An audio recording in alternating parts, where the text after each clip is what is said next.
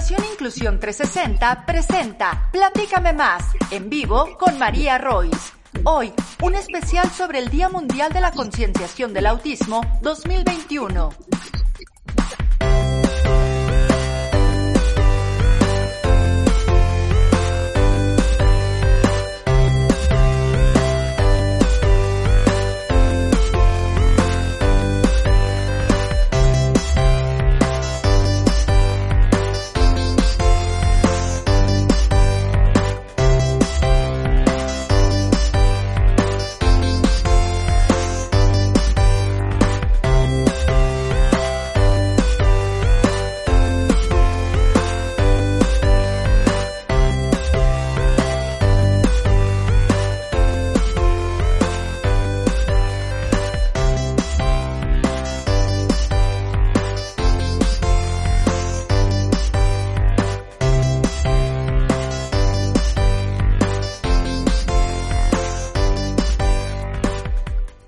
Fundación Inclusión 360. Comenzamos.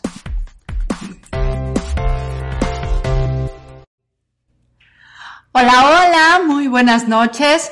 Espero que estén todos muy, muy bien y me da muchísimo gusto que nuevamente estén aquí en Platícame Más de Fundación Inclusión 360 y los invito por favor a compartir, a comentar, a, hacer preguntas y por supuesto a que nos sigan en nuestras redes sociales en Fundación Inclusión 360, en Facebook, en YouTube, en nuestro canal de YouTube, en Instagram, en Twitter, bueno, pues por todos lados. Pero síganos y compartan para que seamos más personas quienes conozcamos acerca de los temas de inclusión, quienes vivamos de cerca la discapacidad y se las mostremos a todo el mundo para que se den cuenta que justamente estos temas no están lejanos, están cerca de todos nosotros. Así que por favor compartan y sigamos haciendo una inclusión 360. Y el día de hoy, eh, como muchos de ustedes saben, el mar, digo, el día 2 de abril fue Día Mundial de la Concienciación del Autismo. Así que hoy 5 de abril seguimos hablando de autismo porque sigue siendo el mes del autismo y vamos a dedicarle este programa porque un día, un mes, no es suficiente para hablar de autismo.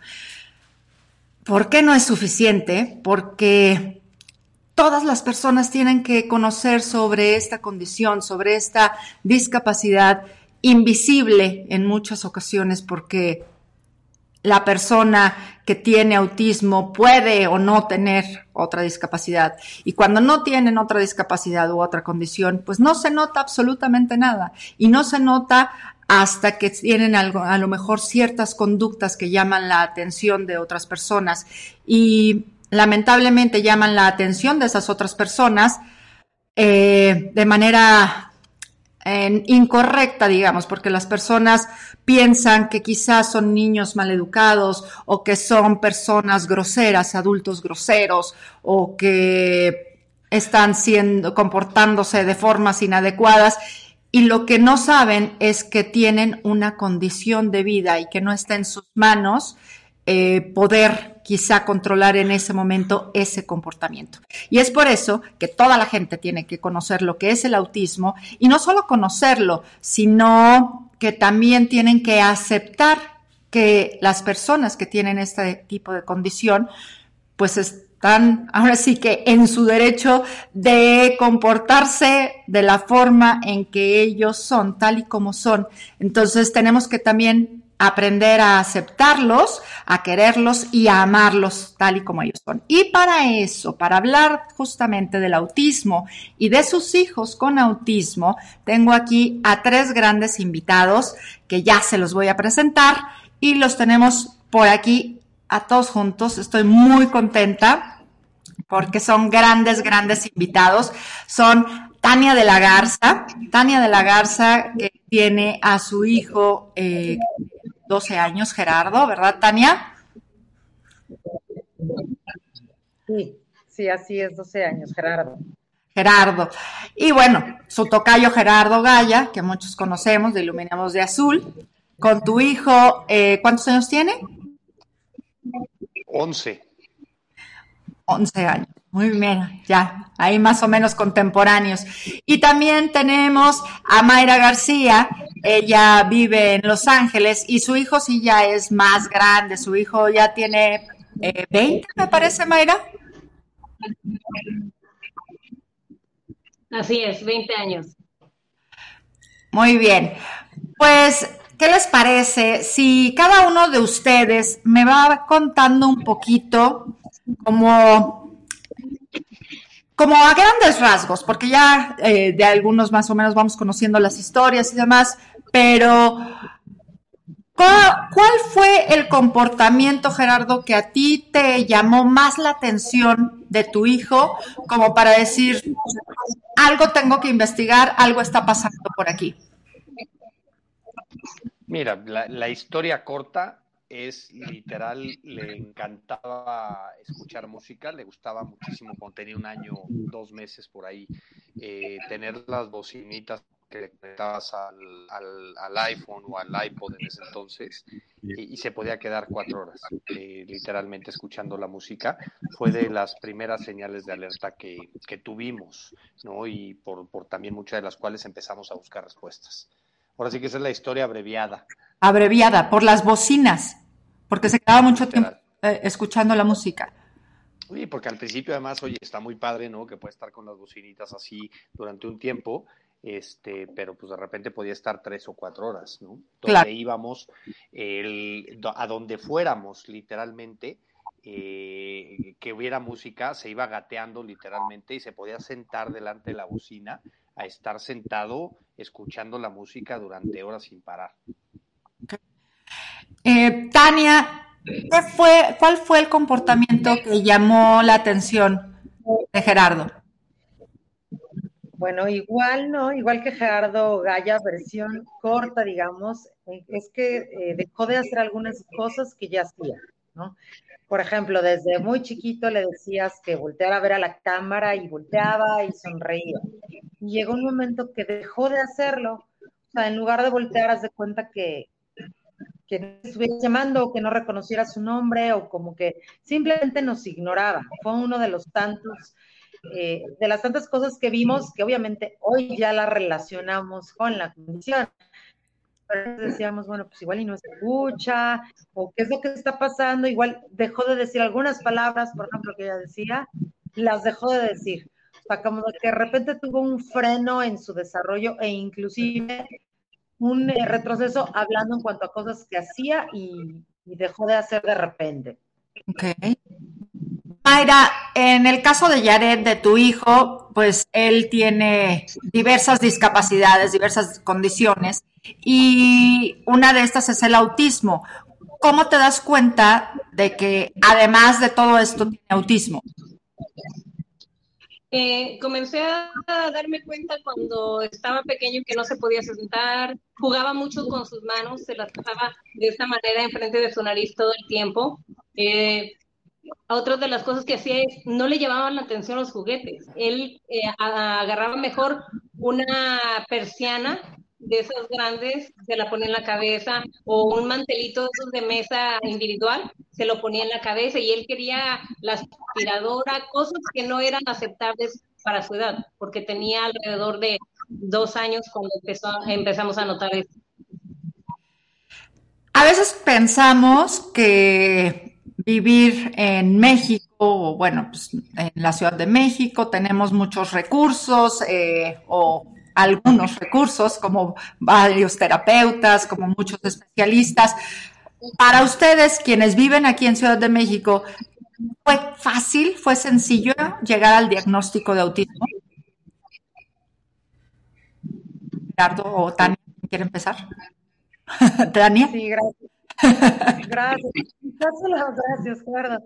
La verdad es que sí fue fácil. Fui de las familias afortunadas que, no tuvimos que, lidiar, como escucho que muchas familias lo han hecho, y estar tocando varias puertas para, para poder obtener el diagnóstico. Como que en el caso de Gerardo fue muy rápido, eh, que desde un principio, cuando los, lo llevamos con unas psicólogas, nos dijeran, ¿no? Como a la segunda o tercera sesión nos dijeran que veían algunos rasgos de, la condición dentro del espectro autista Y de ahí nos canalizaron con una neuróloga, con Matilde Ruiz, la doctora Matilde Ruiz, y ella nos canalizó también como muy rápido a la primera consulta. Eh, nos dijo lo mismo, que también veía rasgos y nos mandó a la Clínica Mexicana de Autismo. Este, entonces ahí ya en la Clínica Mexicana de Autismo ya realmente fue cuando nos hicieron el, diagnóstico, pero como que fue muy certero desde un principio, o sea, desde las primeras psicólogas que lo vieron, nos lo dijeron y ya nada más fue como confirmar, pero no batallamos para, para llegar a un diagnóstico. Ok. Para ti, Gerardo, pues mira, también eh, está cañón que tengamos que hablar de lo afortunados que fuimos, ¿no? Y de la suerte que tuvimos. Eh, porque de la, desde el año ocho meses, literal, eh, buscando respuestas, empezamos a actuar en temas de intervención terapéutica, en terapia de neurodesarrollo y demás. Ahí con, mi, con, con la mamá de mis hijos que se puso las pilas impresionante para buscar diferentes respuestas y diferentes alternativas. Y tuvimos mucha suerte de que a la semana de que nos confirmaron el diagnóstico, literalmente estábamos sentados en una conferencia por azares del destino de un doctor, Michael Alessandri, que es eh, de la Universidad de Miami, el responsable de em, la clínica autismo y relacionados de la Universidad de Miami, y que fue para mí el que me abrió la, mente, ¿no? Literal. Y, el, y ahora sí que el que impidió que el aterrizaje fuera tan forzoso en este mundo del autismo, la verdad, con la información que nos proveyó. Ok, ok. ¿Y por qué dices que te abrió la mente? Pues porque nos dio toda la información desde un contexto muy coloquial, desde eh, eh, el centro, por lo que sé, el Centro de Autismo de la Universidad de Miami, trabaja mucho con las familias y no es lo mismo escucharlo de un especialista que trabaja muy poco con las familias a un especialista que trabaja mucho con las familias en la forma de darte la información, ¿no? De explicarte los modelos de intervención, la ciencia detrás de cada uno de ellos, etcétera, y darte las opciones eh, y, darte un acompañamiento, una conferencia de 50 minutos, pero en darte, en revelarte esa información desde un punto de vista no tan clínico, no tan científico, mucho más coloquial, que es donde digo, ahí sí tuvimos muchísima suerte de caer eh, en ese día, en ese momento, en esa conferencia porque fue la que verdaderamente nos, nos despejó muchísimas dudas que teníamos eh, a muy temprana edad, ¿no? O muy reciente recibió el diagnóstico. Claro. Maya, ¿tú cómo fue que, te dan este diagnóstico de autismo? Porque muchas veces cuando está enmascarado por otras, por otras condiciones, por otras discapacidades, pues justamente pasa eso, ¿no? Cubre y dicen, no, esto es de, esto es de acá, entonces no, autismo no es. Sí, eh, fue un, un, poquito más diferente que ellos. Aquí la ventaja es que hay muchos servicios, hay demasiados servicios. Y cuando nació mi hijo, como tiene otras discapacidades, lo primero que hice yo fue comprar una computadora y empezar a, a buscar lo que era el síndrome, porque el síndrome es muy poco común, se llama Dandy Walker y afecta los cinco sentidos. Entonces comencé a estudiar, empecé a, como dice Gerardo, a meterme a clínicas, buscar aquí, buscaba allá. Hablé con, a los 40 días yo hablé con mi, eh, la persona que me, veía a mí en, la clínica obstetra y ellos pensaban que yo tenía depresión por posparto. Entonces yo comencé a decirles, mi hijo no se mueve, mi hijo no esto, y, y quisieron tratarme a mí pero ellos hicieron la intervención, aquí se llama intervención temprana también, entonces este, me canalizaron al centro regional y el centro regional comenzó a ver más factores, entonces eh, estudiando yo y el centro regional, aquí es muy importante que el papá se eduque eh, en base a todo, porque sí es, eh, hay muchos servicios, pero son muy difíciles de adquirirlos y más en la comunidad latina. ¿Por qué? ¿Por qué? ¿Cómo, ¿Cómo es esto de que es difícil para la comunidad latina? Eh, sinceramente, imagínate eh, que te den un diagnóstico que pocos conocen como el autismo. Entonces, mucha gente no sabe reconocer los síntomas. Entonces, tienes que conocer los síntomas del autismo, más aparte conocer cuáles terapias van a funcionar a tu hijo y prácticamente tienes que hacerte un especialista en base a tu hijo, porque esto es lo que a él le va a ayudar. Entonces tienes que empezar a ver porque tú eres más que nadie, esto te lo puede decir hasta un especialista, el diagnóstico prácticamente lo tiene que dar el padre, porque tienes que decirle si aletea, si juega con sus manos, si ah, los hitos del, desarrollo, eh, las funciones ejecutivas, cómo van y todo eso. Todo eso lo tienes que aprender y volverte un especialista para poder llegar a cada discapacidad o capacidad diferente. Eso fue lo que a mí me tocó hacer y bendigo a Dios que me ha puesto la gente enfrente eh, para poder salir adelante. Claro. Gerardo, ¿qué crees tú que, sea lo importante de tener un día eh, mundial sobre la concienciación del autismo? O sea, ¿para qué sirve? Mira, para mí, para mí eh, sirve de muchísimo, porque por un lado visibiliza una, condición invisible a los ojos, por otro lado, eh, sensibiliza, concientiza hasta cierto punto a la sociedad en general que no sabe ni que existe, y por otro lado también empodera a las familias y a quienes vivimos con una persona con autismo o a nuestra propia comunidad, los que estamos metidos en el tema, nos empodera porque también nos da herramientas para hablar y fomentar el tema, ¿no? Que yo soy un fiel convencido de que los padres debemos ser los principales promotores de la inclusión y principales promotores y defensores y como bien decía Mayra hace rato fuera del aire, ¿no? De, de, de que estamos constantemente peleando por sus derechos. Tenemos que ser, y para mí, eh, tener y conmemorar un día, eh, pues que para nosotros obviamente lo es todo y es un, un, día sumamente especial para visibilizar. Digo que la visibilidad genera interés y el interés suma voluntades, ¿no? Y mm. también empodera a las propias personas que tenemos eh, algún familiar, nos empodera, nos da herramientas y nos permite hablar del tema para mí es sumamente importante porque es además donde inicia todo, no es el cerillo que puede incendiar un bosque en el sentido positivo de la palabra, ¿no? Pero es el cerillo que puede, eh, que puede em, literalmente encender y provocar mucho de lo que falta, ¿no? Sí, pero ¿Y entonces tú crees que realmente es una labor que tenemos que hacer los padres? O sea, entiendo esta parte de decir, o sea, nos toca porque, porque lo tenemos y porque vamos empujándolos y queremos abrirles camino. Pero realmente es nuestra obligación el hacer que la sociedad entienda o ya tendría que venir como de parte de gobierno, de parte de la sociedad, de la educación, o sea, como, como por qué?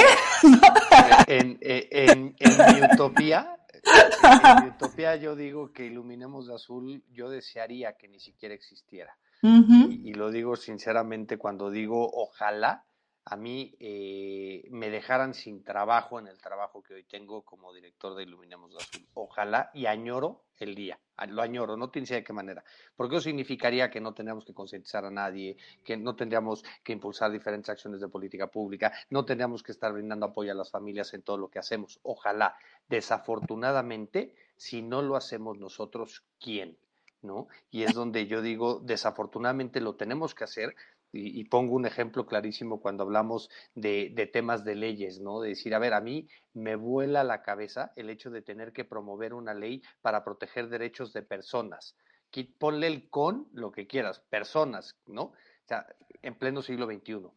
Sin embargo, eh, pues el, el el, ese gap, ese, esa brecha es tan grande en la visibilidad, en la concientización, en el apoyo a familias, en las políticas públicas, en el todo lo que tiene que suceder es tan grande que alguien lo tiene que hacer.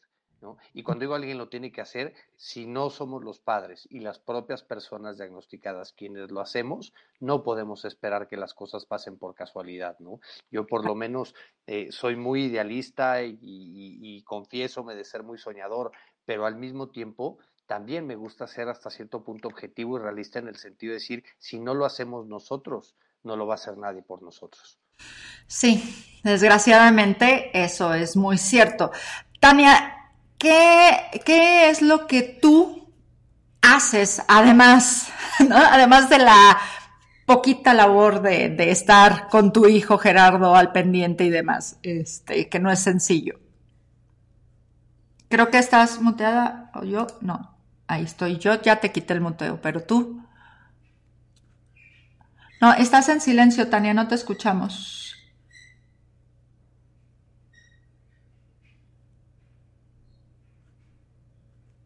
No, no, A ver, ahí yo te, yo te puse, pero ahí se supone que ya.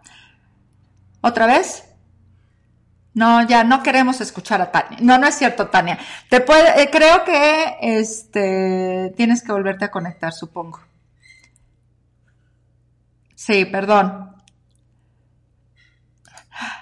Bueno, mientras tanto, Mayra, por favor, este, cuéntanos, tú no solo eres mamá de Yared, sino que también, eh, bueno, desde hace tres años tienes una página en Facebook donde brindas muchísima información, pero además de esto tienes eh, una, no sé qué es, como un centro o algo donde, donde tienes a varias mamás aprendiendo, varios papás aprendiendo.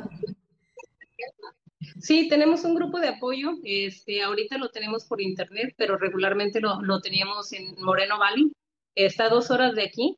Eh, y aquí alrededor tenemos eh, unos de 25 o 30 grupos de apoyo que se han dado últimamente y para nosotros esto ha sido muy bueno. Eh, algo que me, me, me, cuesta a mí mucho hacer, hacer notar es, dices tú, ¿por qué tenemos que concientizar sobre autismo? ¿Y por qué nosotros? Porque el autismo te toca cuando te toca. Te aseguro que si no hubiéramos tenido nosotros nuestros hijos, siguen pasando ellos desapercibidos.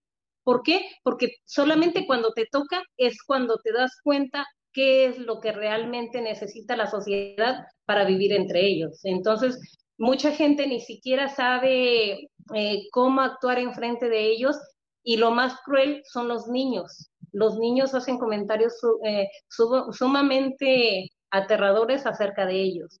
Entonces, yo pienso que el autismo te toca cuando te toca. Mayra, ¿por qué dices que los niños son los más crueles? Cuéntame, ¿qué te ha tocado vivir? Mira, regularmente me ha tocado que le digan y que está loco, que está tontito, otros, eh, los papás, que son unos angelitos, que Dios me lo mandó, que este, mi hijo va a ser un niño por siempre. Yo no lo he visto ni de bebé, ni le pongo monitos, ni nada. Mi hijo es un adulto de 20 años y así tiene que ser tratado por dignidad. No le digo mi niño porque es un hombre. Mi hijo es un hombre y si no empiezas en tu casa por respetar a tu hijo, entonces ¿de qué estamos hablando? ¿Cómo concientizas diciéndole a una persona de 20 años, mi bebé, mi angelito o mi niño. Pienso yo, respeto cada quien, ¿verdad? Pero si queremos concientizar y hacer dignas a estas personas, creo que debemos de empezar por casa. Es mi punto de vista. Tania, ahora sí, platícame. Gracias. No, totalmente de acuerdo con Mayra, ¿no? Este, este rollo de que son angelitos y de que Dios nos los mandó porque pues sabía que éramos las, madres ideales para, para cuidar a estos angelitos. Definitivamente creo que, que por donde debemos empezar el tema de la inclusión es en la familia, ¿no? Y como dice también Gerardo, es básico, no solo el día, ¿no? Que, que está muy bien porque a final de cuentas sí vamos a visibilizar cada 2 de abril y cada mes de abril y lo que queremos es visibilizar, vaya, por siempre y que después, como bien dice Gerardo, y que es nuestra utopía, que no tengamos que visibilizar, porque es algo de lo más normal, cualquier condición y cualquier diversidad que tenga todo humano y que lo respetemos, ¿no? Pero en nuestro caso, en nuestro caso creo que desde el momento en el que nos hemos topado con otros padres que sí piensan que son angelitos, con otros padres que sí piensan que hay que cuidar y proteger a nuestros angelitos porque si nosotros no van a poder hacer nada, yo creo que desde ahí es donde te cae el 20 y dices, no, creo que desde la familia, o sea, tenemos que cambiar la concepción que tenemos de las personas con discapacidad o con alguna condición o con diversidad, ¿no? De cualquier tipo. Yo creo que es, es bien importante concientizar y visibilizar desde la familia, porque desde ahí empieza realmente el, el mayor problema. ¿no? Porque la misma familia los ve como angelitos, la misma familia cree que no pueden hacer mucho, la misma familia minimiza todo lo que pueden lograr.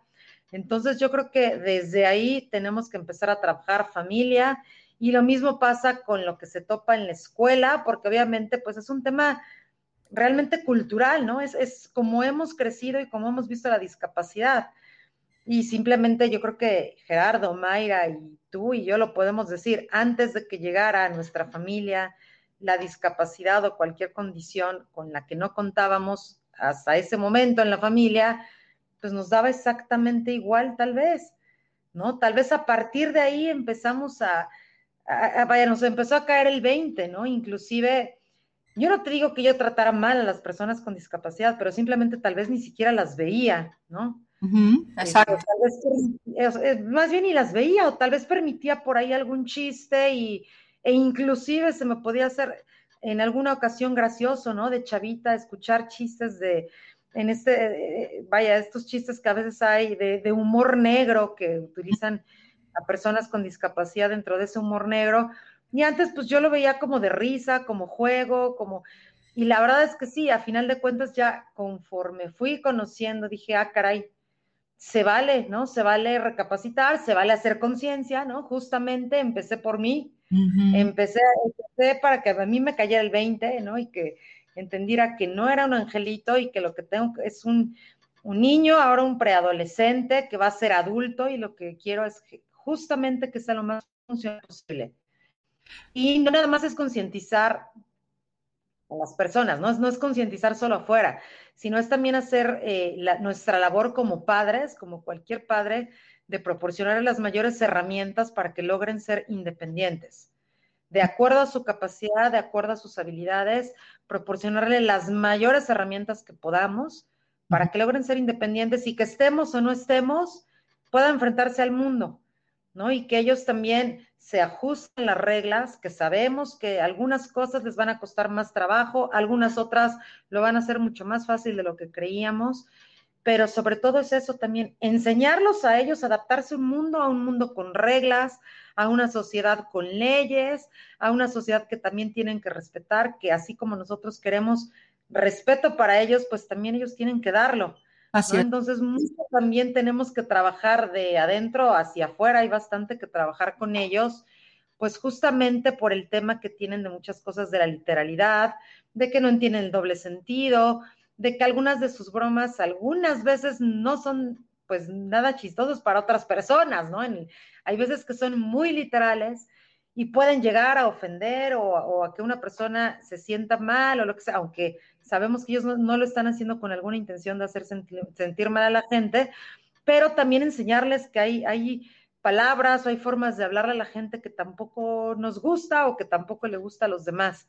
Entonces yo creo que así como pedimos el respeto y que la gente conozca sobre la condición de nuestros hijos, creo que también tenemos, tenemos mucho trabajo sobre nosotros como familia darles las mejores herramientas para enfrentarse al mundo, porque en algún momento van a estar allá afuera solos y, tendrán que enfrentarlo como les toque y, pues qué mejor que lo mejor preparados con, con, las herramientas mayores que podamos brindarles como padres y cada quien de acuerdo a nuestras posibilidades, ¿no? Claro, o sea, yo creo que es una labor en la que nosotros tenemos que hacer que nuestros hijos vayan adquiriendo justamente estas normas sociales como cualquier otra persona, ¿no? Y al mismo tiempo enseñándoles también a que tienen que todas las personas respetarlos a ellos, ¿no? Así como él tiene o ella tiene que respetar, o sea, todos lo tienen que respetar y tenemos como que hacer ese balance, ¿no? Y enseñarles a que tienen que respetar y lo tienen que respetar, ¿no? Y a que hay que adaptarse también a las cosas. Hay varios comentarios en los que dicen que, por ejemplo, los, los chicos o los niños no son los crueles y que viene más de la familia, ¿no? De, eh, como comentaba Mayra, ¿no? De la educación en casa, eh, hace falta esta parte. Yo creo que pues es de las dos cosas, ¿no? este, un poco la, un poco la educación y un poco que también cuando están chiquitos y van creciendo no tienen filtro, ¿no? Como, como pasa con los chicos con autismo, de pronto que, que dicen lo que piensan y así también los niños dicen lo que, lo que piensan y lo que, y lo que ven, ¿no? Ahora, de ahí a hacer cosas eh, espantosas, como comentaban por acá, este, le clavaron plumas en la espalda o lo golpearon en la frente, tirarle un bote de basura en la cabeza, Claudia, al hijo de Claudia Gisela López, pues sí son ya cosas este, terribles, ¿no? Y vivir cosas así, pues debe ser muy fuerte y poder defender a tu hijo o no poder defenderlo, deben de ser situaciones sumamente dolorosas. ¿Ustedes han enfrentado este tipo de situaciones? Mayra ya nos comentó un par de ellas. No sé si, si tú, Gerardo, en alguna ocasión en escuela o en el parque o en algún lugar hayas visto algún comportamiento que haya sido realmente cruel hacia tu hijo. De parte de niños, muy poco, porque yo creo que, que, yo creo que los niños siguen los ejemplos que ven en la casa o en la escuela, ¿no? Y, y de ahí me resalto, me regreso a lo mejor a lo anterior de la importancia de crear conciencia y de sensibilizar, de enseñarle a los niños a aceptar la diversidad como algo normal, ¿no? nuestras diferencias como seres humanos, porque un entorno sensible, un entorno consciente, difícilmente va a tener esas actitudes con, eh, con los niños, ¿no? Yo lo he visto y bueno, además lo promuevo muchísimo el tema de eh, la difusión y la concienciación, la sensibilización en las escuelas a los niños, previo a meterlos. Y, ahí eh, sale un tema que a mí me gustaría resaltar de lo que dijo Tania, ¿no? como en nuestro contexto cultural o sociocultural, ¿qué pasaba cuando literalmente estábamos eh, ibas en el parque cuando tenías ocho años, nueve años, con tu, a lo mejor tu abuela o tu abuelo, ¿no? Y veías una persona con síndrome Down, si es que la veías, si es que la veías, o a una persona con eh, el cerebral no silla de ruedas, insisto, si es que la veías. ¿Qué pasaba? Lo primero que te decían era, no lo voltees a ver, es de mala educación.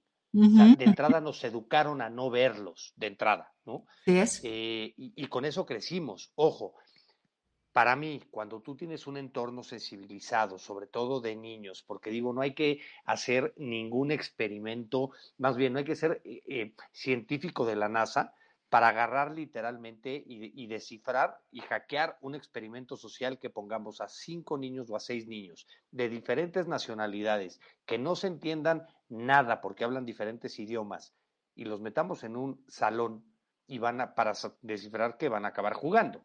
O sea, no hay que ser físico, matemático para, para descifrar eso, ¿no?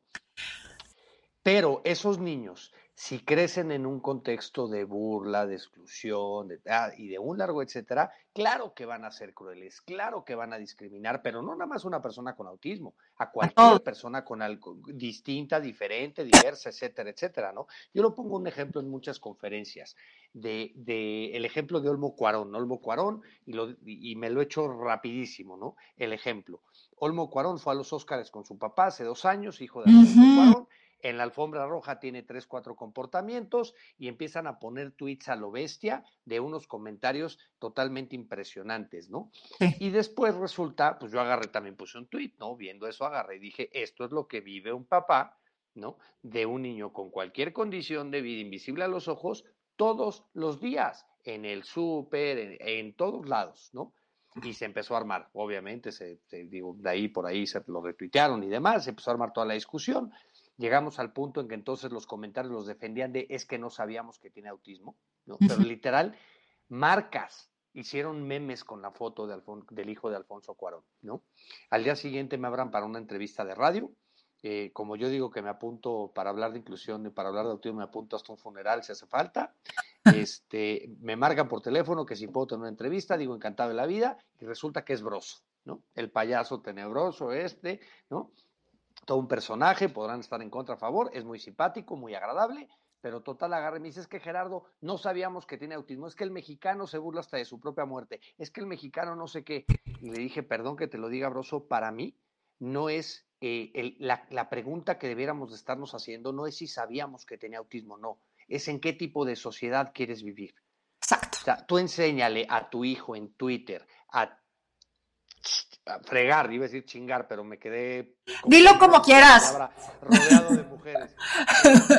De fregar y de meterse con alguien envalentonado en una red social desde el anonimato, poniendo comentarios discriminatorios, tas, tas, tas, tas, tas, enséñale eso, eso lo va a salir a hacer a la calle. Qué tipo de sociedad quieres vivir, ¿no? Y digo, ahí es donde los padres tenemos que hacer muchísima labor con nuestros propios hijos por respetar nuestras diferencias. Yo digo, a los niños no hay que hablarles de autismo, a los niños no hay que hablarles de discapacidad, a los niños hay que enseñarles las diferencias como seres humanos y nada más, ¿no? O sea, para mí ahí la importancia de la concientización. Ahora, hemos vivido todos los que tenemos un hijo con alguna condición de vida, digo, como dice Daniel Javif, tenemos soldada la espada al brazo, ¿no? Y el escudo de ir así por las calles enfrentándonos contra todo y peleándonos contra todo el mundo, porque lo vimos todos los días. Pero yo he recibido muchas conductas o muchos comentarios o muchas pendejadas, perdón mi francés, nuevamente, si ya saben cómo soy, ¿para que me invitan? Eso te invito. Este, este, de adultos mucho más que de niños. Y el comportamiento de los niños lo copian de los adultos. Oye, pero, pues, o sea, a ver, en este espectro del autismo, pues tenemos de todo, ¿no? Y tenemos niños, como dicen, muy funcionales y niños que no son tan funcionales.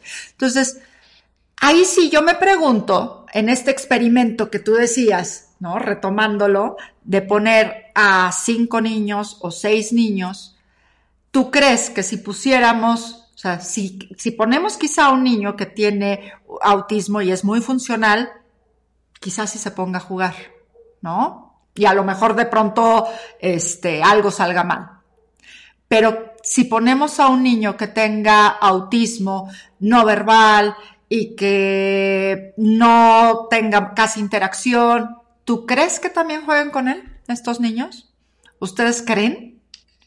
Soy idealista y me gusta pensar que sí, y estaría dispuesto a jugarle una apuesta a quien quiera de un helado, a, que el 80% de los niños sí, porque lo hemos visto, y a lo mejor lo hemos visto en entornos un poco más sensibilizados. Este verano, perdón, esta, eh, eh, ¿cómo se llama? Eh, ay, la Semana, Santa. Después de Año Nuevo, no, después de Año Nuevo, yo no estaba, pero me lo contaron, me lo contó mi ex suegra, en donde eh, literalmente había unas niñas en la, alberca, estaban en la playa, estaban jugando en la alberca unas niñas a lo mejor como de 12, 13 años de edad, este, y Álvaro se acercó, y Álvaro tiene poco lenguaje, este, y de repente las niñas como que se sacaron de onda. Y llegó eh, eh, su abuela a decirle a las niñas, ay, hola, les presento a Álvaro, tiene autismo. Ay, qué bueno que nos lo dices. Gracias, Álvaro lo agarraron de la mano, vente a jugar sea, que digo, para mí la importancia de la visibilidad, de la concientización, de hablar del tema, sí provoca beneficios. A lo mejor te va mal en alguna o en otra, pero, pero yo estoy convencido y digo, a lo mejor me gana lo idealista y lo soñador, pero, pero de, que, de que sí hay eh, soluciones prontas de a corto plazo para eso y es educar a los niños, aceptar la diversidad. Definitivamente, definitivamente creo que mucho está en, educar a los niños y que vayan creciendo justamente con esta, con esta capacidad de ver las diferencias de las personas como parte de la vida, como parte del mundo en el que vivimos, ¿no? O sea, así es, porque nadie es igual al otro. Dime, cuéntame por favor, Tania, eh, me, están, me están preguntando si nos puedes hablar de los anhelos de Gerardo. O sea, ¿qué es lo que él quiere? Déjame, creo que estás muteada. Espérame, permítame. Ahí voy. Ya estás. Listo. Pues mira, María, yo creo que como cualquier niño, ¿no? A ratos anhela ser veterinario, y luego se acuerda de que, por ejemplo, las víboras o las lagartijas le dan miedo y entonces digo, oye, si te llevan de veterinario a revisar una lagartija, ¿te vas a atrever a revisarla? Mm, que mi ayudante lo haga, ¿no? Y entonces ya mejor lo piensa y dice, no, yo creo que mejor voy a ser panadero. Y entonces le decimos, ok, vas a ser panadero y pasan tal vez cinco días, te dicen, no, no, no, ya sé qué quiero ser, yo quiero ser abogado, ándale, pues vas a ser abogado si quieres, ¿no? Entonces yo creo que de anhelos, María, ahorita está en una etapa, pues ya tengo un preadolescente, ya va a cumplir 13 años, pues que está en esa época, ¿no? Que quiere hacer de todo, ¿no? Quiso ser desde bombero, abogado, cocinero, panadero, veterinario, y conforme va conociendo la vida y conforme va conociendo más cosas, yo creo que él tiene muchos anhelos yo espero que él, ahora sí que logre hacer pues, lo, que él quiera hacer, ¿no? Se le va a apoyar en lo que él quiera estudiar. Y este, pues yo creo que sí, sí tiene muchos sueños, como cualquier niño, él tiene sueños. Entonces, pues lo único es apoyarlo, ir viendo, por supuesto, ¿no? También te digo, y eso es labor de cualquier papá de hijos con o sin alguna condición, pues ir viendo hacia dónde, ¿no? Ir viendo hacia dónde ellos van, van yéndose, pues para irlo apoyando por ahí, ¿no? Claro. Creo que le empieza a gustar más algo, irme por ahí. Hasta ahorita, pues es súper variado todo lo que quiere hacer. También le gusta mucho el cine, dice que también le gustaría hacer cine. O también le dice que, que, quiere ser youtuber, ¿no? Y hacerse famoso porque quiere ahorrar mucho dinero para viajar por todo el mundo. Entonces, la verdad es que tiene muchos anhelos como cualquier niño. Y, retomando nada más lo que hace un ratito decíamos, ¿no? Eh, de que si tal vez ponemos a un niño con autismo, si jugaría o no jugaría con los otros niños. Yo creo que ahí lo que, lo que esperaríamos es simplemente que es muy probable que tal vez se acercaran, ¿no? A querer jugar con él como con nosotros. Oye, vente y es muy probable que tal, vez él diga, no, no quiero. Entonces yo creo que más bien ahí sería la parte de respeto, que es lo que, e, es lo que creo que nos, eh, nos debería de, es lo que deberíamos de buscar, ¿no? Como sociedad. El decir, ok, pues no quiso jugar, ok, lo respetan y no quiere jugar y eso no significa, este, ni que sea motivo de bullying ni nada, simplemente tal vez él no quiere jugar y voy a respetarlo, que es muchas veces lo que nos cuesta trabajo a la propia familia y a la demás gente a entender que ellos no se van a divertir de la misma manera que nosotros. No juegan de la misma, no van a querer jugar tal vez de la misma manera que nosotros.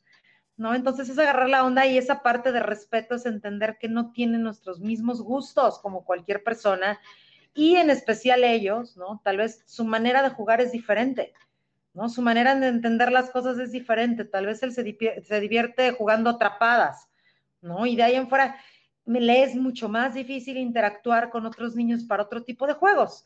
Tal vez a lo que le gustan son las atrapadas y pues bueno, habrá un niño que sí le agarra la onda y entonces se pone a jugar atrapadas. Quien no le agarra la onda y diga, no, pues no, no quiero jugar otra cosa, pues lo que esperamos es ese respeto y esa aceptación de que, ah, perfecto, no quieres, está bien. ¿No? Simplemente entender que todos actuamos diferente y que aunque nos gustaría que actuaran o que jugaran de la misma manera que, otros niños o, de lo que esperamos o de lo que es lo más común, pues simplemente ellos traen otro chip y traen otra manera de divertirse y otra forma de jugar y otra manera de ver la vida, ¿no? Y esa es parte de, la diversidad que tenemos que entender y que es, difícil para muchos, ¿no? Y qué difícil, la verdad es que qué difícil esta parte que nos toca como familia de, de entender eso, ¿no? O sea, de que se divierten distinto, juegan distinto, o sea, como que muchas veces es cierto, a nosotros como padres nos cuesta trabajo el verlos eh, solos, ¿no? Y ellos están bien, ellos están divertidos, pero queremos que estén con el grupo de niños porque es lo que nos gustaría, ¿no? Lo que estamos acostumbrados a ver. Y la verdad es que sí cuesta trabajo.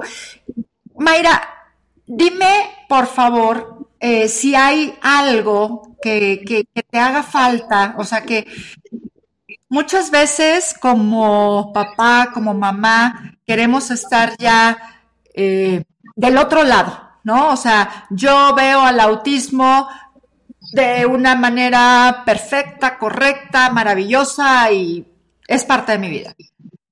Pero ¿Te queda algo por ahí que digas, híjole, esta parte del autismo como que oh, no me encanta? Mira, en el caso de mi hijo, mi hijo es no hablante, hace sonidos, entonces él eh, hace sonidos muy fuertes. Yo seguido tengo a la policía en mi casa y esa es otra cosa que me gustaría mucho concientizar.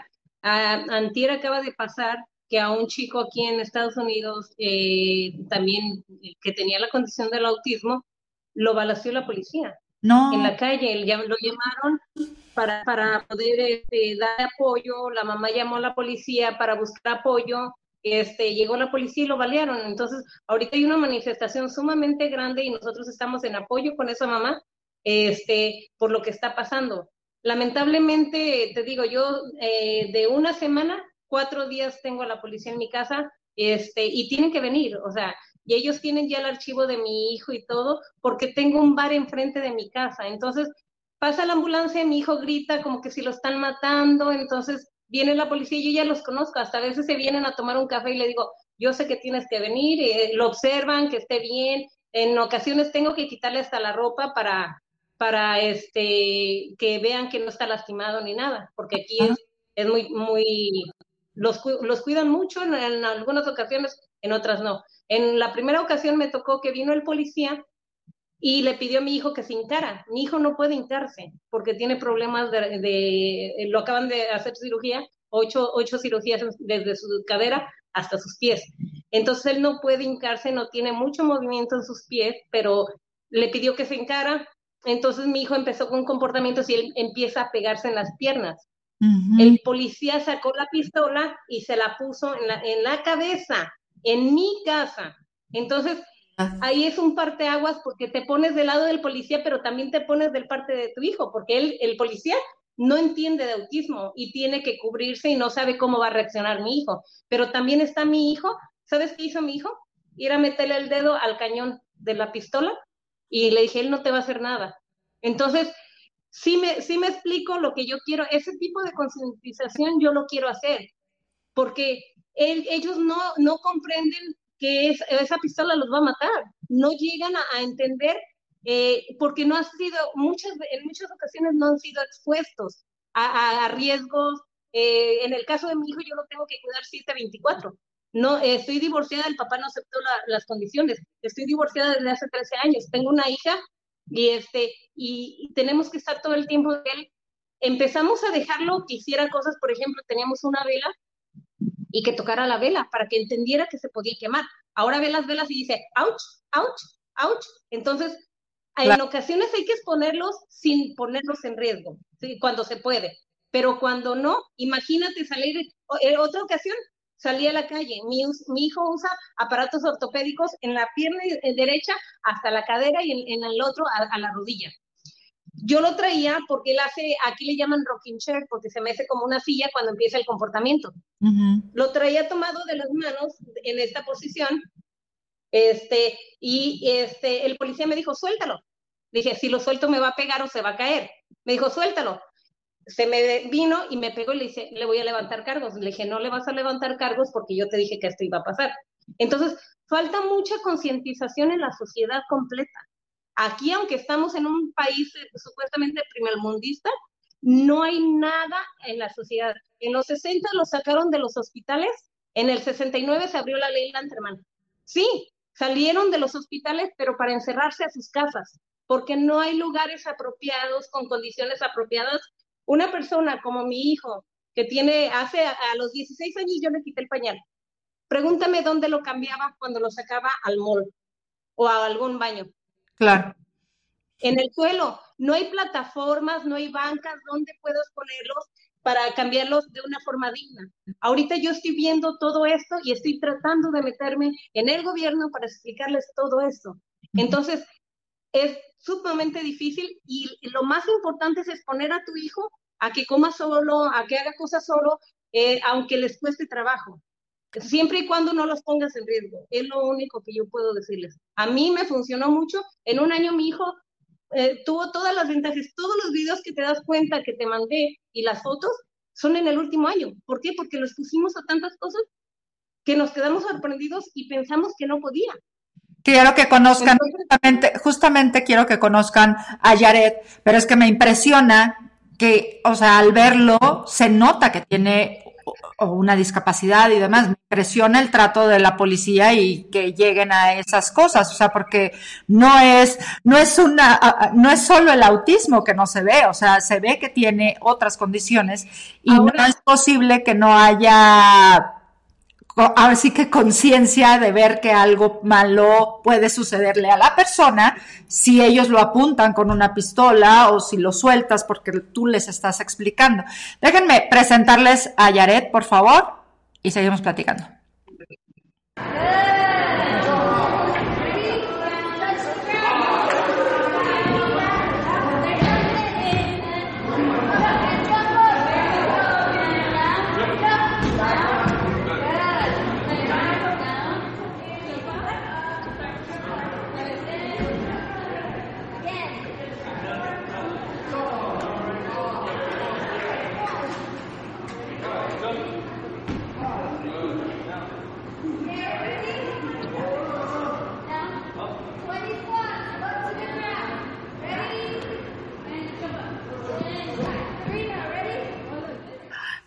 Pues él es Jared. Y cuéntanos, por favor, Mayra, cuáles son las 16 condiciones que tiene tu hijo. Porque no solo tiene autismo. Él legalmente es sordo, ciego y mudo. Eh, tiene autismo. Tiene un síndrome muy poco común llamado Dandy Walker Syndrome, que es la, eh, la parte del cerebelo no se desarrolla y afecta a los cinco sentidos. Entonces, no sabemos, eh, escucha, pero no sabemos cuánto. Mira, pero no sabemos cuánto. Entonces, lamentablemente no se le ha dado la atención especializada en speech o en habla para que puedan hacer lo que se comunique bien.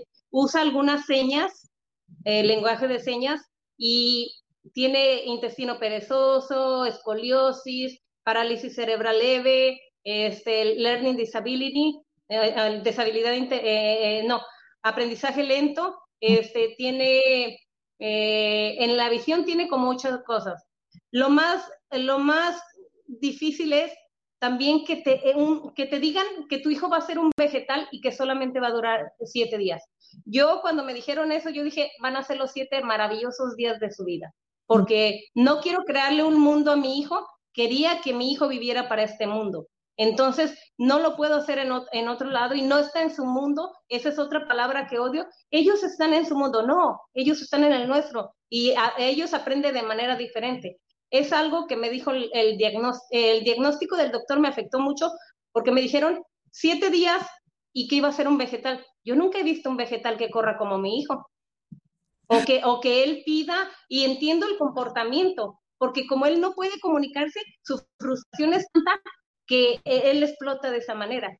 Pero yo le doy gracias a Dios que este último año la hemos pasado eh, exponiéndola en todo, hasta en la tirolesa, si lo puedes ver, él se aventó de la tirolesa y el que me dio más eh, énfasis en hacerlo fue el salvavidas, me dijo, súbete tú primero y mira para que veas que va a ir bien seguro.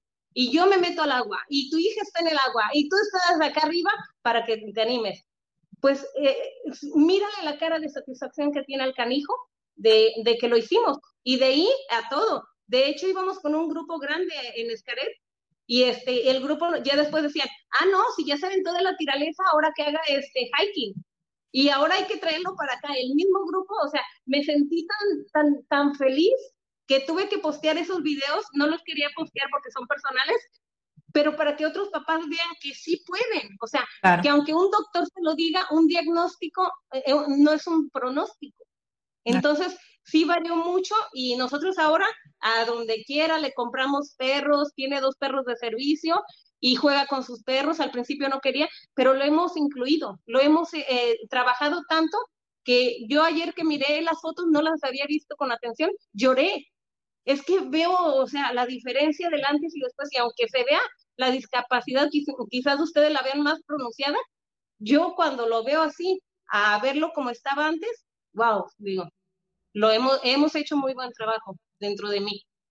Definitivamente, definitivamente. O sea, con, con, los diagnósticos que tiene Yared y lo que has trabajado se nota, pero pero infinitamente. O sea, yo mis respetos y mi admiración porque no es sencillo cuando te enfrentas a una, a una condición, a una discapacidad y cuando tienes 16 juntas, pues definitivamente esto es un logro tuyo, ¿no? De tu hija y de él, definitivo, porque él también está trabajando todo el tiempo. Así que aplausos para, para la familia, de verdad, de verdad, porque son muy de admirar, de admirar y además que te das el tiempo de tener un grupo de apoyo y que y que algo que me gustó muchísimo y que es bien importante y que, y que muchas veces aquí en México tampoco lo tomamos en cuenta, en este grupo de apoyo, por ejemplo, todos están ya certificados para hacer primeros auxilios, ¿cierto?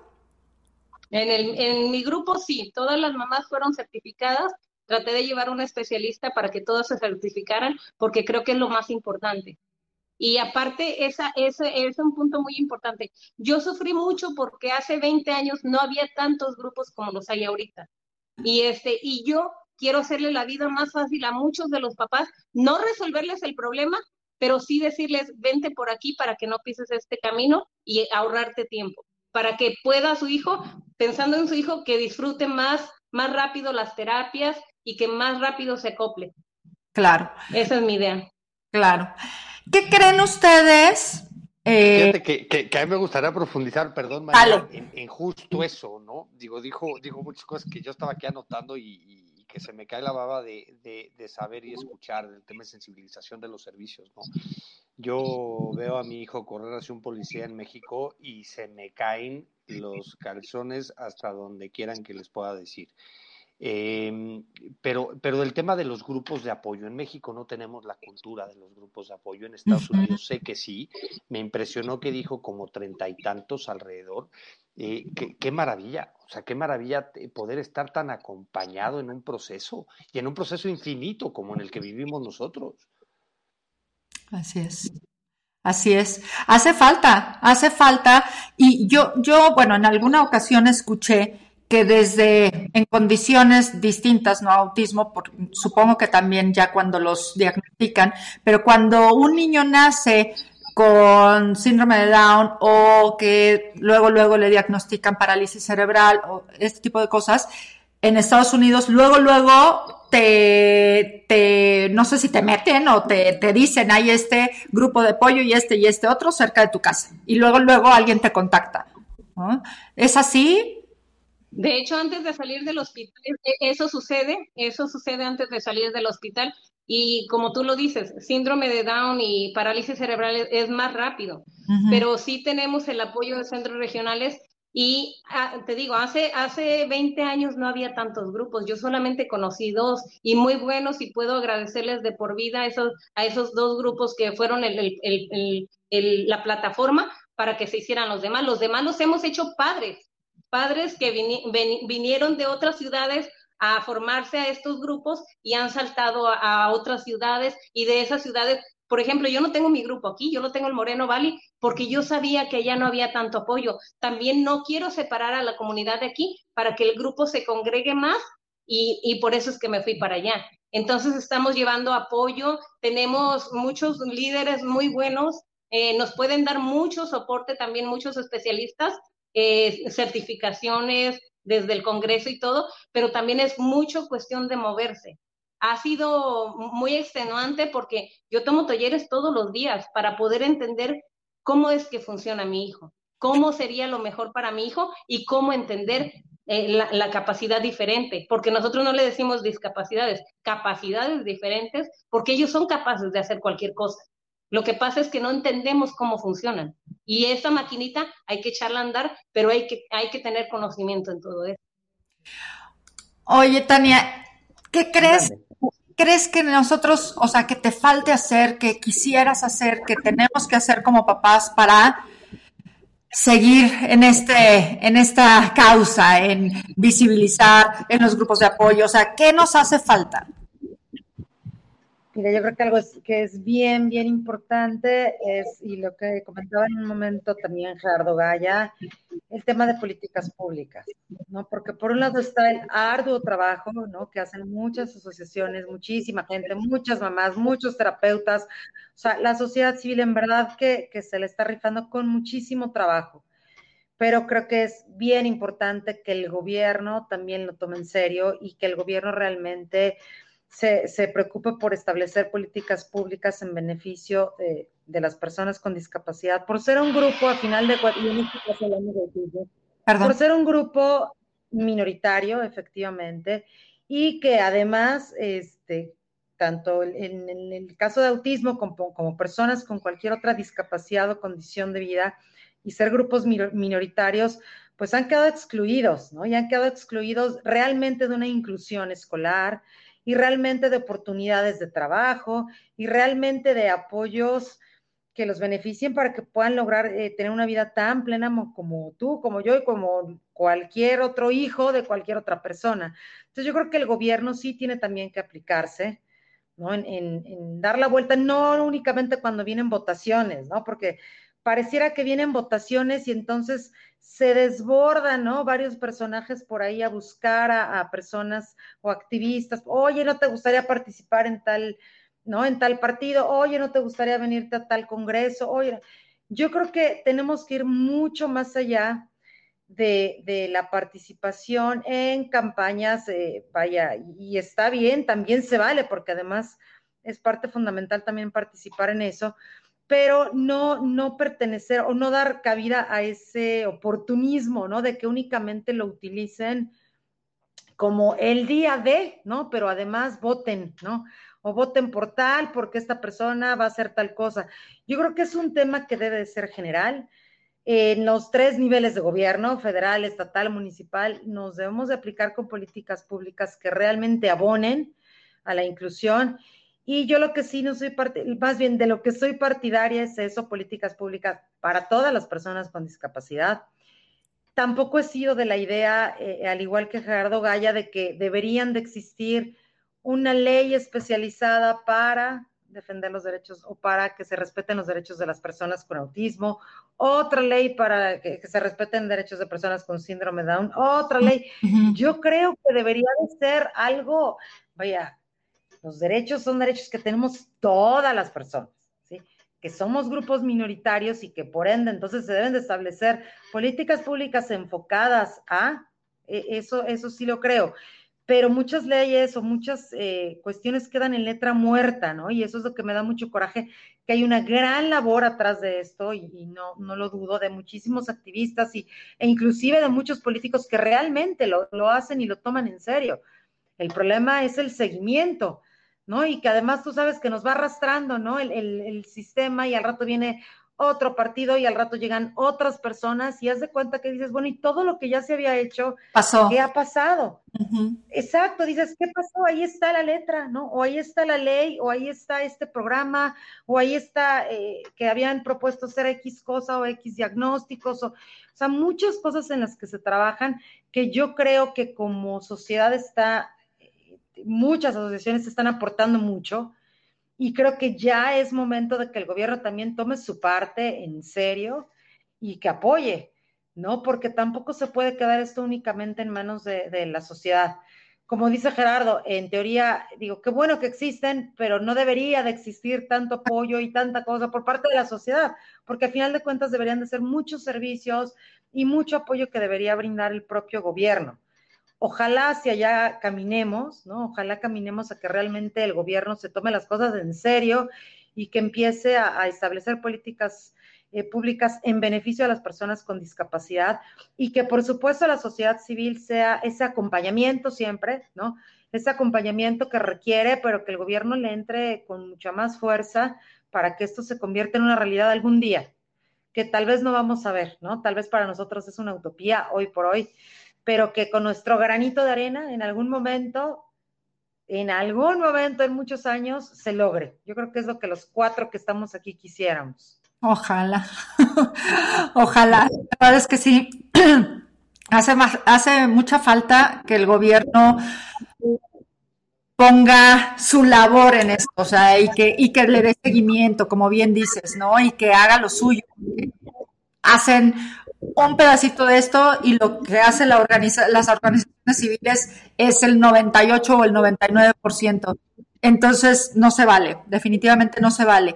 Y, y bien dicen por aquí, ¿no? El activismo está muy fragmentado y eso resta muy cierto, como que nos hace falta unirnos en las causas y como bien dijiste, o sea, no, no es una ley para las personas con autismo y una para las personas con síndrome de Down, o sea, hay que darle cabida a todos, ¿no? Y sí, deberían de ser leyes, y son leyes, existen las leyes, ¿no? Que son para las, para toda la sociedad, para todas las personas. Sin embargo, tenemos que estar peleando porque se cumplan para nuestros hijos, ¿no? Y eso es lo que, lo que no debería de suceder. Yo también me quedé pensando si hace falta que nosotros como padres y como sociedad vayamos exponiendo así como un, eh, como calificaciones a médicos, terapeutas, escuelas, lugares, como hacer esta, esta exposición de, me trató bien, me trató mal, este, sabe o no sabe. ¿Sería conveniente hacerlo o no? ¿Qué crees tú, Gerardo? Mayra dice que sí. Yo voy a contestar la políticamente correcta porque es lo que creo y es lo que he vivido y no lo hago por políticamente correcto. Lo hago porque cada quien habla como le ve en la feria.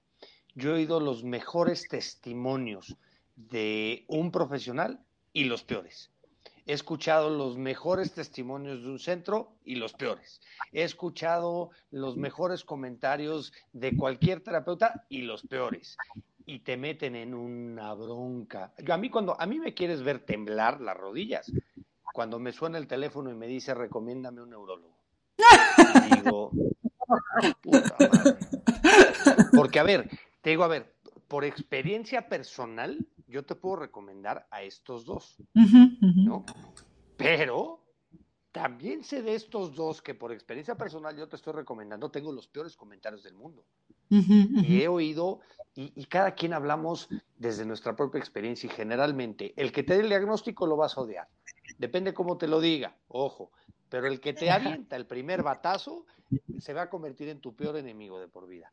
Entonces, yo te mando con un neurólogo de mucha confianza mía, personal, ¿no? O sea, ya, ya no digo cuates que he escuchado en una conferencia, que en una. No, no, cuates con los que me he tomado una cerveza, un tequila, ¿no? Uh -huh, uh -huh. Este, y te va mal, y vas a odiarlo a él y a mí, ¿no? Oye, no, pero bueno. Entonces, prefiero agarrar y decirte, mira, a ver, hay estos tres, de los tres tengo las mejores historias y todas las historias de terror, ve con los tres.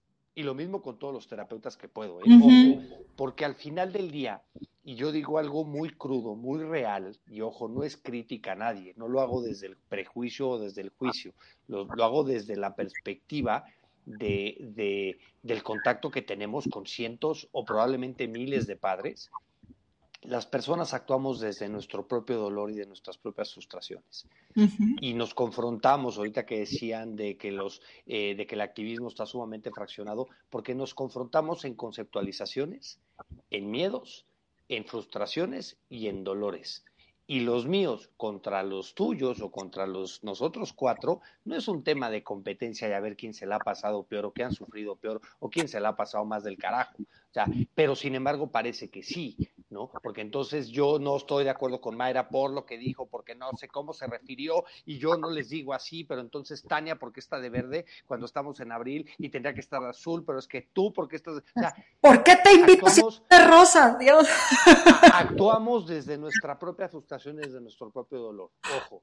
Y cuando eso, ese criterio lo, lo, utilizamos para calificar el servicio o atención de alguien, va a estar sujeto a nuestra propia experiencia o a nuestra propia percepción, porque también yo he escuchado eh, a muchas personas eh, expresarse terriblemente de un profesional y yo conocer el caso de cerca, de cerca, cerca, cerca, conocerlo, a la mamá, al papá, a la familia y demás, y viven en un contexto que no hay manera que funcione, que no es culpa del doctor o del especialista o del terapeuta. Entonces, digo, a ver, sí, sí, sí creo, más bien, más que calificación perceptiva de los usuarios de los servicios, sí creo que tiene que haber lineamientos por parte del gobierno de certificación a todos los profesionales y a todos los centros terapéuticos.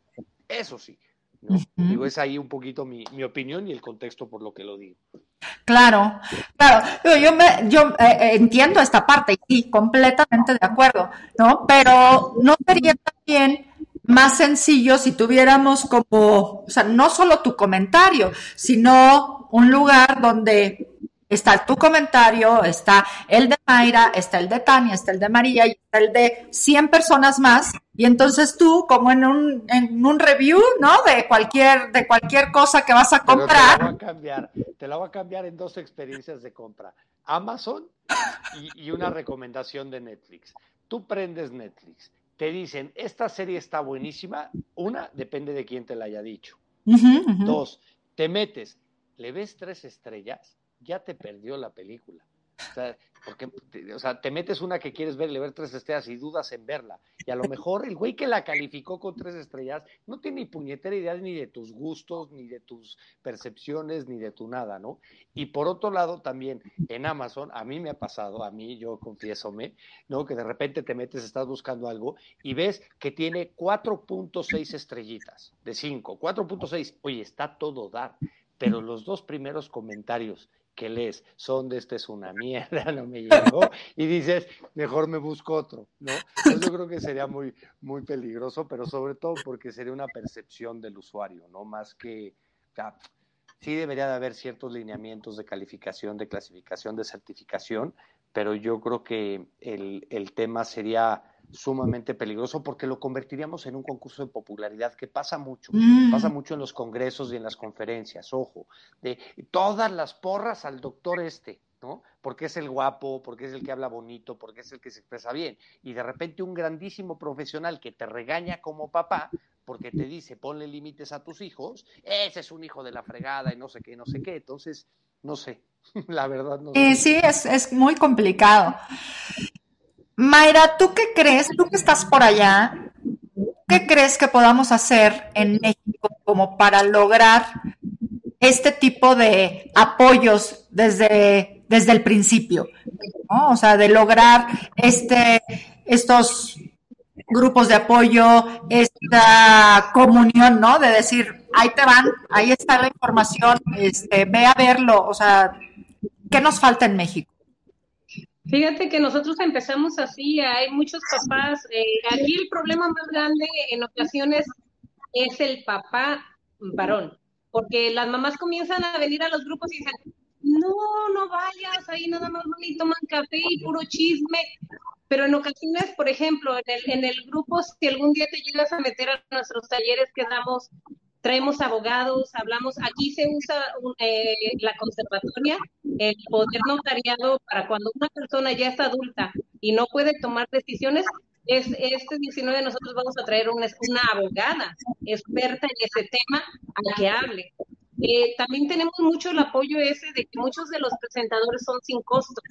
Entonces, nosotros podemos hacer la relación. En, en, mi caso, yo no tengo dinero, mi grupo no gana dinero de ninguna parte, pero la gente, como ya me conoce, confía en mí y les digo, oh, puedes darnos este taller y se unen. Entonces, ni Zoom tengo. Entonces, ellos mismos traen su Zoom, hacen, eh, eh, hacemos el, el, programa en base a lo que los papás me piden en el grupo o la necesidad que está viendo como ahorita lo del COVID. Aquí ahorita hay muchas ayudas para el COVID. Los niños que se quedaron en escuela en casa tuvieron apoyo por parte del centro regional. Entonces, trajimos especialistas que hablaran de cómo se hizo la ley, cómo se hicieron las directivas para cambiar, para, para comentar la ley Lanterman y eso. Pero cuenta mucho la veracidad que tú tengas como padre.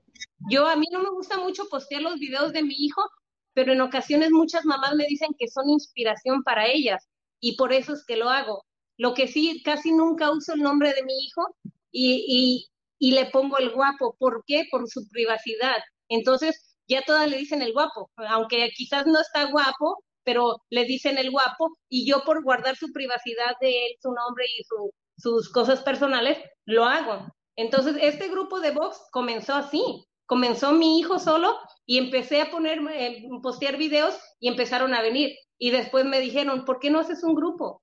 Y, este, y empiezan a, ver que tienes credibilidad, que conoces de gente, y lo que dice Gerardo, yo nunca recomiendo un especialista, jamás, nosotros te decimos, no somos doctores, no somos especialistas, y este, lo único que puedes venir es escuchar nuestras experiencias y en base a ellas empezar a trabajar con las tuyas.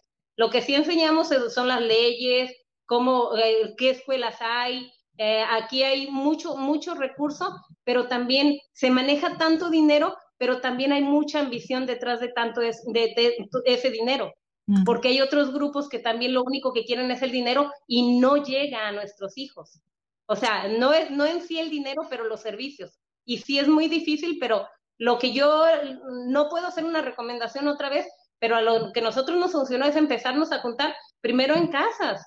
Empezábamos tres, cuatro papás y al último se va pasando la voz de que, oh, mira, en este grupo traen eh, buena información y todo, y la credibilidad sobre todo, o sea, que no te metas en, tanto diálogo en el, en el Facebook o lo que sea y, darles a los, a los papás lo que quieren, porque a ellos no les importa tú con quién hables o con quién no hables, sino lo que quieren es la, educación y eso es lo que, lo que estamos haciendo. Ahorita estamos haciendo un grupo para hablar con, con, con este, eh, senadores y todo eso para concientizarlos a ellos. Porque yo, aquí abrieron el concilio hace un poco tiempo, menos de un año, quedó hermoso, pero no le pusieron los botones para que las personas con acceso a silla de ruedas los, pusieran, me dice el, el, el mayor.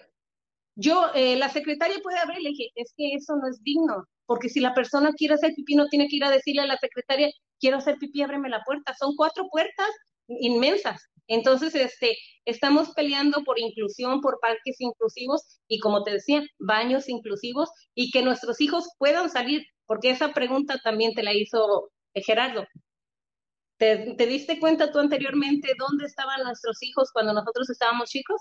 No, ahora ya hay rampas en las calles, camiones con, con este, rampas para poderlos subir. Antes no los sacaban. Claro. Antes estaban encerrados. Claro, estaban en... Eso es lo que, yo veo que podemos hacer. Eh, eh, por ejemplo, a Gerardo yo lo sigo desde acá. Yo tengo bastante tiempo siguiéndolo, mi admiración para él y para todos ustedes que hacen un cambio, aunque estén en otro país y que las reglas sean diferentes, autismo es lo mismo aquí y en China. Entonces, tenemos que trabajar de la mano y en lo que podamos apoyarnos unos a los otros, adelante y seguir y seguir, y seguir y seguir. De hecho, me están diciendo que cuando hacemos la segunda parte, que falta más por, por platicar. Pero pues ya aquí ya nos, ya nos echamos la hora y cuarto y yo creo que hay que irnos a descansar. Sobre todo Gerardo, que ha tenido un día largo. ¿Verdad, Gerardo? Es, un poquito, pero feliz de estar aquí compartiendo. Créanme que yo aprendo muchísimo de estar escuchando y de estar eh, de, de, verdad de, eh, compartiendo experiencias, conocer. Este, a Tania tengo el gusto de conocerla, su lucha, su activismo, su participación. A Mayra no tenía el gusto, me fascina. Las veces que sea necesario, yo por mí, María, desde ya te digo, como si quieres el lunes que entra o en 15 días, me mandas un link y me conecto feliz de la vida. Si, si es que todavía tengo voz, cuenta con ella. Oye, muchas gracias. Muchas, muchas gracias. ¿Con qué quisieran cerrar? ¿Qué les gustaría decir, Tania? Ay, pues yo cerraría con que veamos el autismo como algo de lo más normal, que aceptemos la diversidad, que nos respetemos como humanos, que agradezco a ti, a Gerardo, a Mayra y a todas las personas que están en el activismo, en el activismo, porque al final de cuentas es algo que sabemos que necesitamos y que sabemos que vamos a dejar esa semillita para que algún día algún día nuestra utopía se logre y que a final de cuentas podamos hablar de convivencia y que nos respetemos y que aceptemos a la gente tal y como es y que podamos convivir libremente y en un mundo accesible y en un mundo donde todos y todas quepan y que haya oportunidades también para todos y todas. Eso es con lo que yo haría. Un mundo para todos. Y antes de quiero que conozcan a Gerardo, el hijo de Tania, también lo tengo. Hola a todos. Hoy es el Día Internacional de las Personas con Discapacidad. Recuerden que todos tenemos los mismos derechos, no lo olviden. Ay, me encantó, me encantó y además está él enfocado al activismo también. Ahí va. Anda metido, él me acompaña a las marchas y no, él, él anda aprendido, también va en las marchas ahí, también va diciendo sus consignas y todo. La verdad es que a mí me encantaría que en algún momento, y es lo que busco, que él obviamente respetar su propia voz y que él alce su propia voz y que él, eh, si así lo desea, pueda seguir apoyando este tema en primera persona y que si él así lo decide, se convierta en un activista y pueda apoyar a muchísima más gente. Ojalá que sí, porque también hace falta que hablen desde su propia voz, ¿no? Que los hay, que los hay, pero hace falta también darles ese espacio. Y mira, aquí me encantó este comentario de Rodrigo, que sí es cierto, dice que interesante, sería un programa con tema de discapacidad en general y varios representantes de varias condiciones. Definitivamente, lo tendremos por aquí en cuenta y pronto. todos pueden decir lo que quieran, Manuel, ya sabes. Este, Gerardo, ¿con qué quieres cerrar? No te oigo, espérame, perdóname. No. A ver, no, ahí estás. ya, ya estás, vas. Agradecerles primero que nada la, invitación y te insisto poder compartir esto con, con Tania, con Mayra y contigo. Eh, invitarlos a todos y a todos los que nos están viendo a que entren a unidos por el autismo.org porque la campaña dura todo el mes y apenas estamos arrancando el mes eh, y tenemos todo el mes de abril para crear conciencia, para poner el tema en la conversación pública o aprovechar porque en realidad tenemos 365 días del año, pero a ese a lo mejor ese ritmo no nos da a nadie, ¿no? Pero invitarlos a entrar unidos por el autismo.org y que participen con nosotros en esta campaña. Perfecto, muy bien. Y por acá, déjenme este, el comentario de Lola, que estaba muy, muy grande, gracias Lola. Este, y por acá, Mayra, dinos, ¿con qué quieres cerrar? Wow, mi respeto, yo tenía, como te dije al principio, tenía miedo de entrar porque pues ustedes son unos grandes tigres los tres, este, yo apenas voy saliendo del, del nido y mi admiración total para ustedes y que para los papás no seamos la, en, mi caso yo le llamé la 17 discapacidad de mi hijo, por mucho tiempo yo lo fui y una cosa muy importante, nunca rendirse. Si mi hijo no se rinde, no tengo yo por qué rendirlo. Nunca rendirse, adelante. Exacto, me encanta, me encanta Mayra. Y yo quiero cerrar con el comentario de Betty Núñez Vázquez, que dice que ella no tiene un hijo con discapacidad, pero me encanta que concienticen al mundo y más a México por entender que todos aportan algo importante en este mundo. Gracias, Betty. Justo eso, justo eso es lo que queremos todos, porque si estamos aquí es sí para, para apoyarnos entre familias, sí para que las familias que tienen a un hijo con cierta condición eh, aprendan más, se empapen del tema, defiendan los derechos de sus hijos, pero estamos más por la sociedad en general. Quienes no tienen contacto con la discapacidad, creo, y para mí son quienes me interesa más que sepan sobre estos temas y que se den cuenta que cada una de las personas que tienen una condición tienen muchísimo que aportar, ¿no? Que son personas que valen, que tienen derechos y que entre más los dejen estar en la sociedad, en todos, en todos los aspectos, en la escuela, en el trabajo, en el parque, en el gimnasio, o sea, mientras más espacios les abramos, más nos daremos cuenta de todo lo que ellos nos dan y nos aportan y nos enseñan. Y pues la verdad es que me da mucho, mucho gusto eh, haberlos tenido aquí como invitados.